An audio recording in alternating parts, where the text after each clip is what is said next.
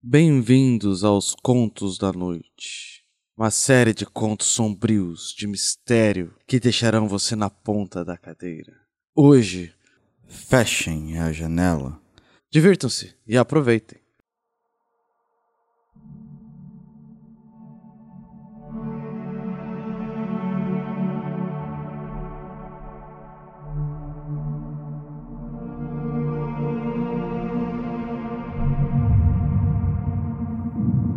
Numa produção RPG Next, Contos da Noite.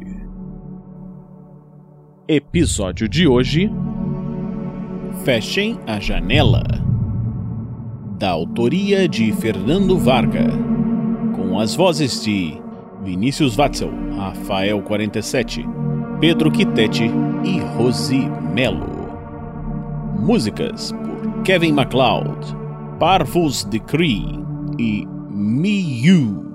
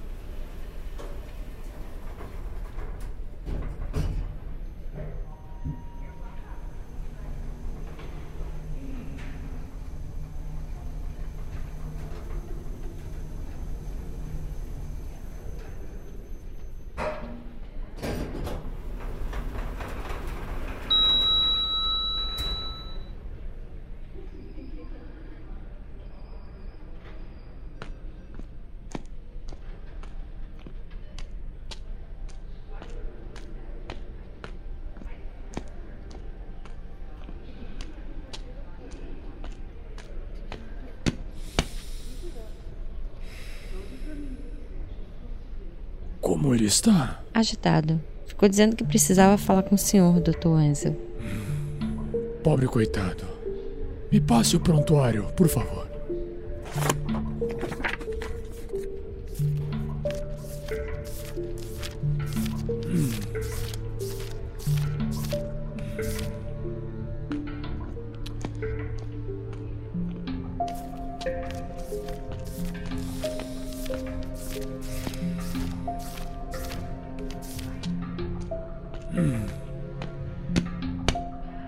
Leito 7.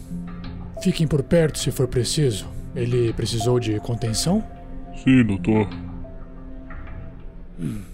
Tudo bem.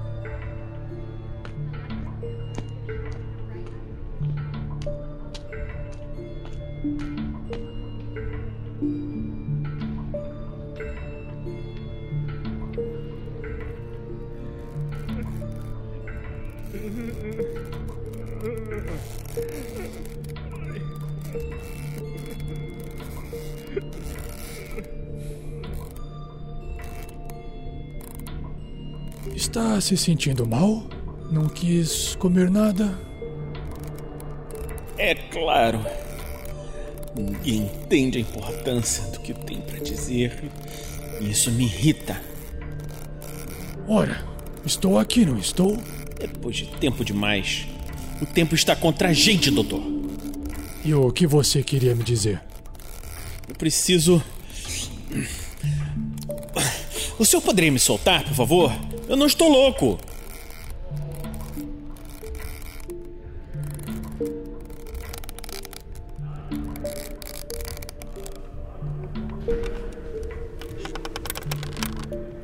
Doutor, vidas estão em perigo. Calma, calma. Primeiro de tudo, preciso confessar. Eu. Eu. Eu, eu o matei. Drauzio, isso é impossível.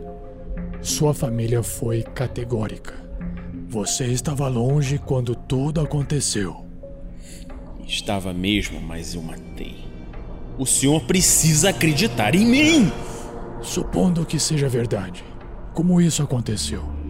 Conte-me sobre aquela noite, então. É o que preciso. É, preste muita atenção, doutor. Por favor, pois esses fatos mudaram minha perspectiva sobre o mundo.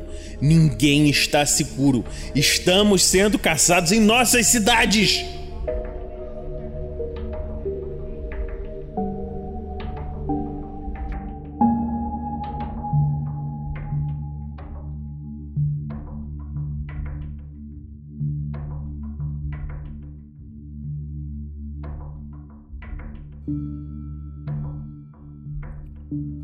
Lembro-me de chegar por volta das nove horas. Senti a camisa grudar às costas mesmo depois do banho. A família já estava quase toda reunida. Não somos muitos. Depois do falecimento de meu pai, passamos todos os natais com minha mãe. Como um acordo tácito, de modo que já se tornou uma tradição. Ela finge que não sabe de nada, mas limpa a casa e a cozinha. Algumas guarnições para o peru assado, providenciando religiosamente pelo meu irmão. Ele leva as crianças e a esposa. Meus tios aparecem depois de meses sem dar notícias e finalmente eu. Sempre fui o último a chegar e o primeiro a ir embora. Nunca suportei as perguntas sobre minha vida amorosa. Por isso, dessa vez quis fazer diferente. Levei o Thomas. Pela primeira vez me viam com alguém. Minha mãe tentou disfarçar o incômodo sendo simpática demais e forçando um sorriso que não era dela. Nunca foi, eu saberia. Minhas tias, Rosa e Jacinta, pararam de falar no momento em que entramos. Um milagre, pois não me lembro de tê-las visto de boca fechada, sem comida ou fofoca. Meu irmão, sempre um babaca, culpou-me pelo clima ruim.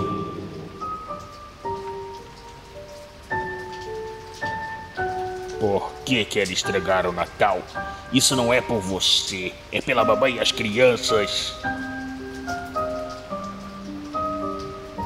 Ah, dane-se, Yuri! Apesar dos olhares de cantos das tias e dos cochichos de Yuri para a esposa, tudo corria bem e eu tentava não me aborrecer.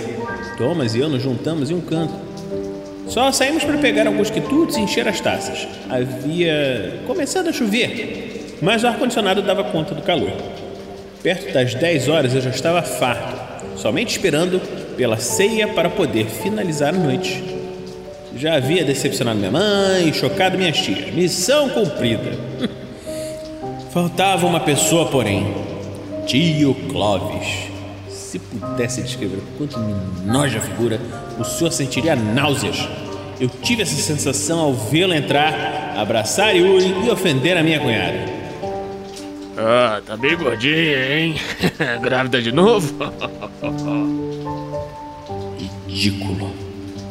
Ao passar pelas crianças, perguntou ao Gui se o pipi já tinha crescido e chamou a Mila de Maria Gasolina porque brincava com um carrinho de fricção. Olhei para o Thomas, prevenindo do porvir. Após beijar tia Rosa e tia Jacinta, cumprimentou minha mãe que pediu-lhe moderação, pois tinha uma visita de fora. Foi a deixa para que viesse falar conosco. Drauzio, como vão as menininhas? Desapontadas, não? E esse, quem é? Thomas, esse é o meu tio Clovis. Thomas, que interessante, mas diga-me, tu Thomas mesmo?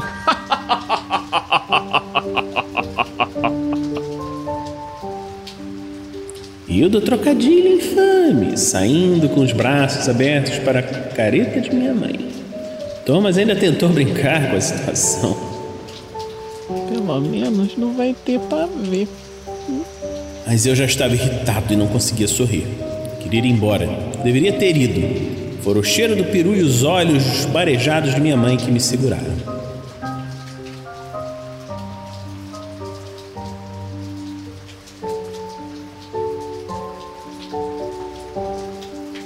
Assim, enfim, começou a ser servida. Porém, antes de os pratos estarem postados e de enchermos as bocas com comida, tudo mudou de súbito. As luzes todas se apagaram.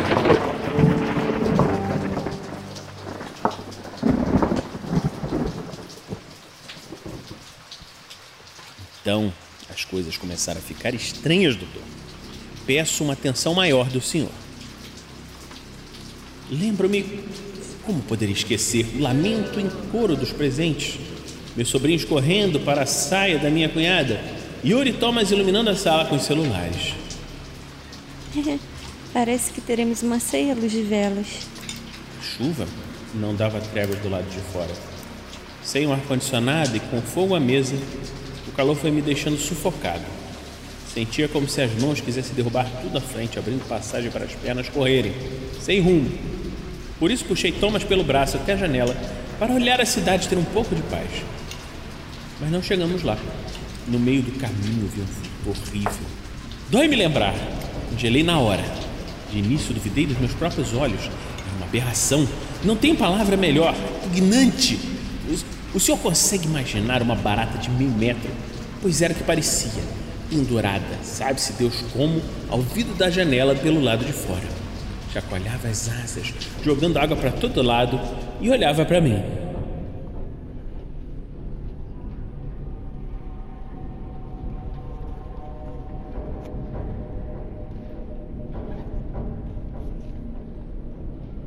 É, são muitos detalhes.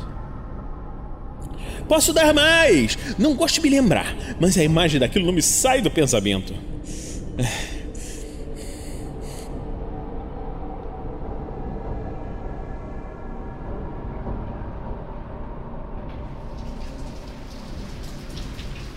Como eu disse, olhava para mim, com grandes olhos negros, e algo, algo como antenas tateando a superfície. Tinha mandíbulas como as de formigas, por onde escorria uma espécie de baba espessa. Essa baba parecia estar por todo o corpo, escuro, mas reluzente, com seis pernas parecendo cascas e ossos, sem carne alguma de tão finas. Em cada pata, três dedos redondos nas pontas. Petrificado, virei para Thomas distraído pelo celular e puxei-lhe a barra da camisa. Coisa lá fora, disse apontando para o lugar onde a besta ainda estava. Havia mais nada lá. Só o temporal escorrendo pelo vidro. É impossível ter algo lá fora, Drauzio. Estamos no vigésimo andar. Foi sua impressão. Você está muito estressado. Relaxa. Pressão uma ova. Estava certo do que tinha visto. No entanto, tentei, juro, me convencer do contrário. Afinal, aparentemente, ninguém mais tinha visto aquele ser repulsivo. Todos hipnotizados pelo fogo das velas e a pele dourada do peru. Por isso, temi pela minha sanidade. Dei um gole na champanhe para acalmar os nervos.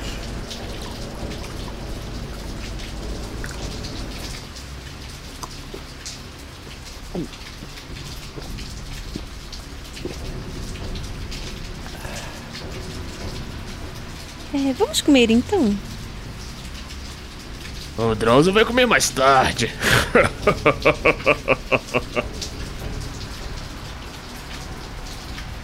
Todos deram um sorriso tímido, desconcertados com a descrição.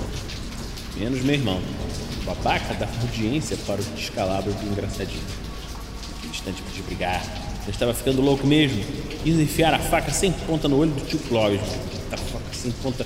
Juro pude sentir o esforço que precisava fazer para arrancar-lhe o olho.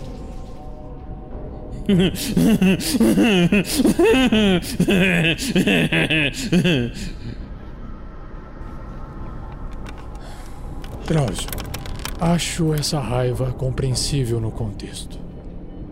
Não creio que ela teve alguma influência no acidente.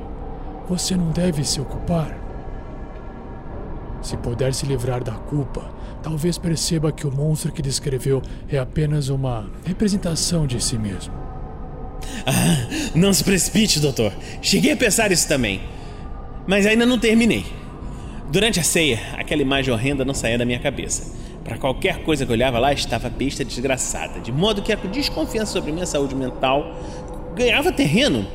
Eu mal toquei na comida.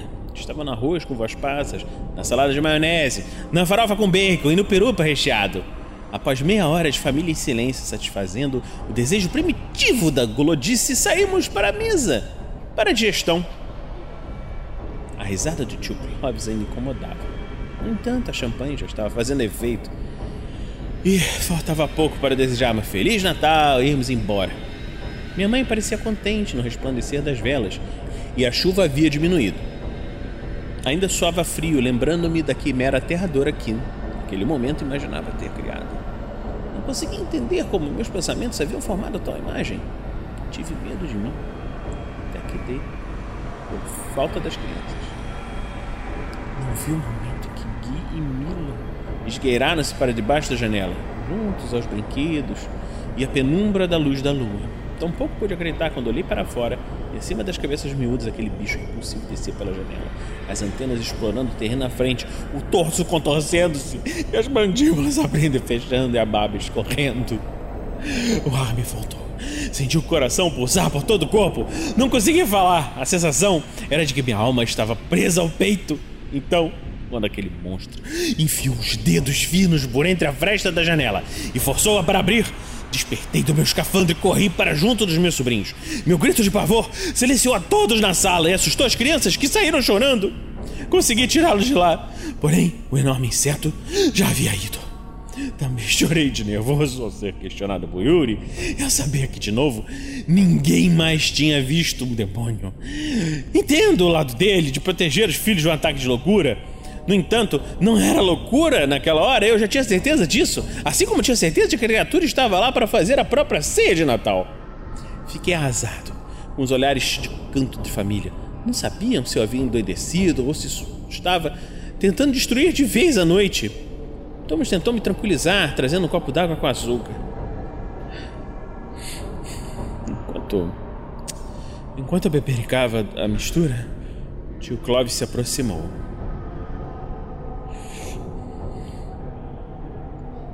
Foi então que eu o matei.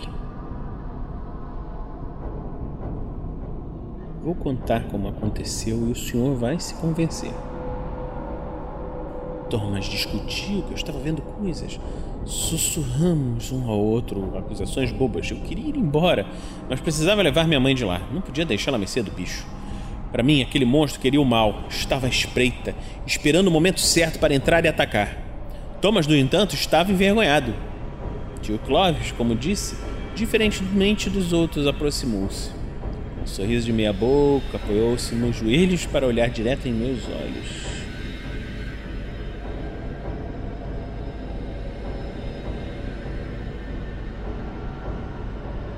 Ah, veja o lado bom. Pelo menos seu pai não é vivo para ver a maricona que você se transformou.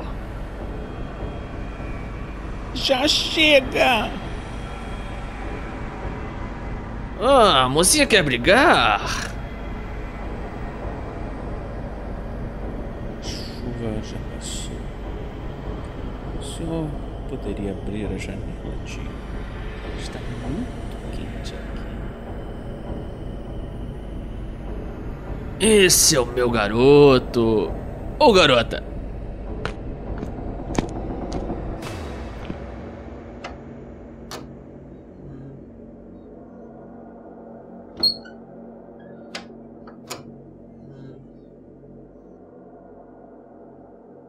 Quando ele abriu os vidros, um ar fresco invadiu a sala e todos suspiraram de alívio.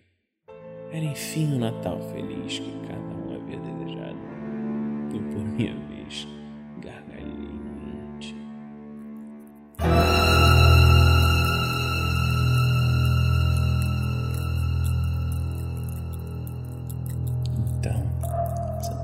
apareceram sobre a cabeça do tio Clóvis. Foi muito rápido.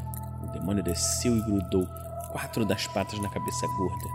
Antes que ele pudesse gritar, as mandíbulas se abriram e abocanharam-lhe o rosto. E quando o sangue jorrou com um pedaço de carne e ossos janela fora, isso me paralisou. O bicho tentou puxar o corpo já morto do tio Clóvis para cima. Foi repugnante. Mas ainda quando o rosto desprendeu-se da cabeça e o corpo caiu prédio abaixo. Ao notarem a queda, todos gritaram e correram para a janela, com exceção de minha cunhada, que abraçou os filhos e levou-os para o quarto. Demorei a me refazer, mas busquei forças para me levantar e tirá-los de lá. Precisávamos fechar a janela, aquela coisa não havia terminado ainda a refeição. Meu Deus do céu, fiquei desesperado de modo que comecei a gritar e empurrá-los. Tia Rosa e minha mãe abraçaram-se e choraram. Tia Jacinta desmaiou e foi acudida por Yuri.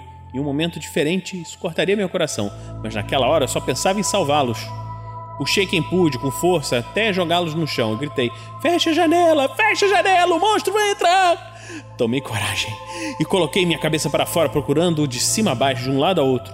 Nada, até que senti me agarrarem. Thomas e meu irmão me imobilizaram. Esperneei o quanto pude, pediam-me calma, mas eu só queria que fechasse a maldita janela. Não sei por quanto tempo ficamos naquela posição, até a ambulância chegar. Por um milagre, o demônio não retornou.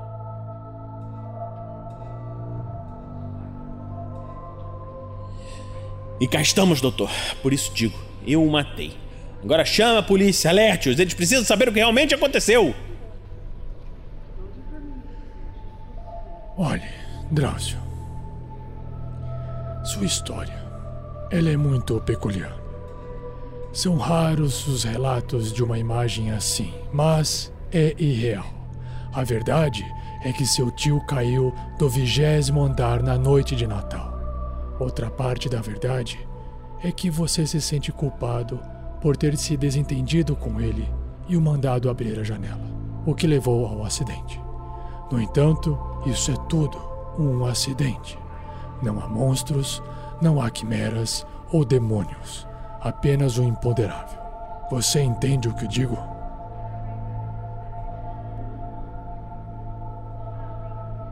Doutor, você, você não está me escutando. Eu sei o que eu vi, doutor. O senhor precisa avisar as autoridades. Aquela coisa vai atacar de novo. Vidas correm perigo. Ok, ok, ok, ok. Tente se acalmar, sim? Durma um pouco e amanhã nos falamos. Foi um dia muito estressante. Chama a polícia, doutor! Chama a polícia!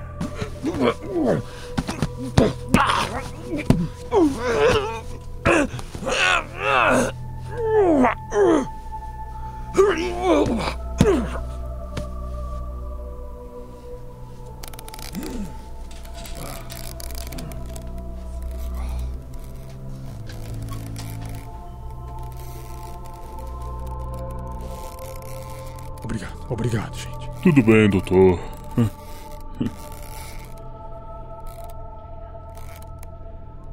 Agora durma. Você se sentirá melhor amanhã.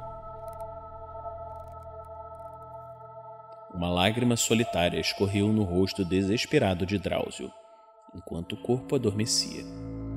Pensava em sua mãe, Marli, que naquele momento voltava ao apartamento, após o velório do que restou do tio Clovis.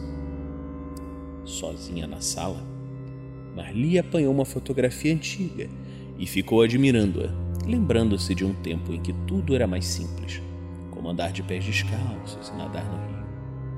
O fim da tarde veio com o vazio deixado pelas sucessivas perdas, do marido e do irmão para a morte, e agora do filho para a loucura.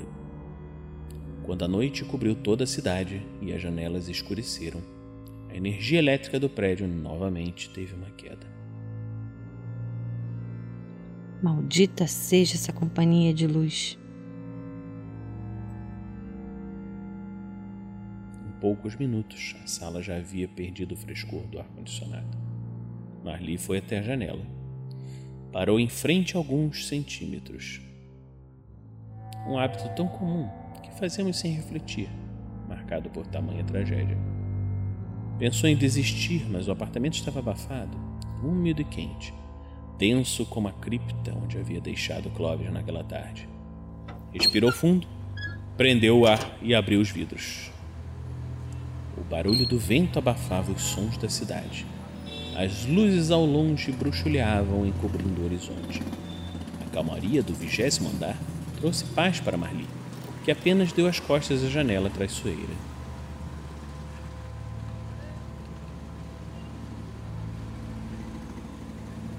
Na sala sem lâmpada ou velas, abriu uma garrafa de vinho ao luar. Enquanto escorria a bebida na taça, uma sombra projetada na parede, vinda do lado de fora, fez Marli petrificar, lembrando-se dos urros da noite de Natal. Fechem a janela, fechem a janela, o monstro vai entrar.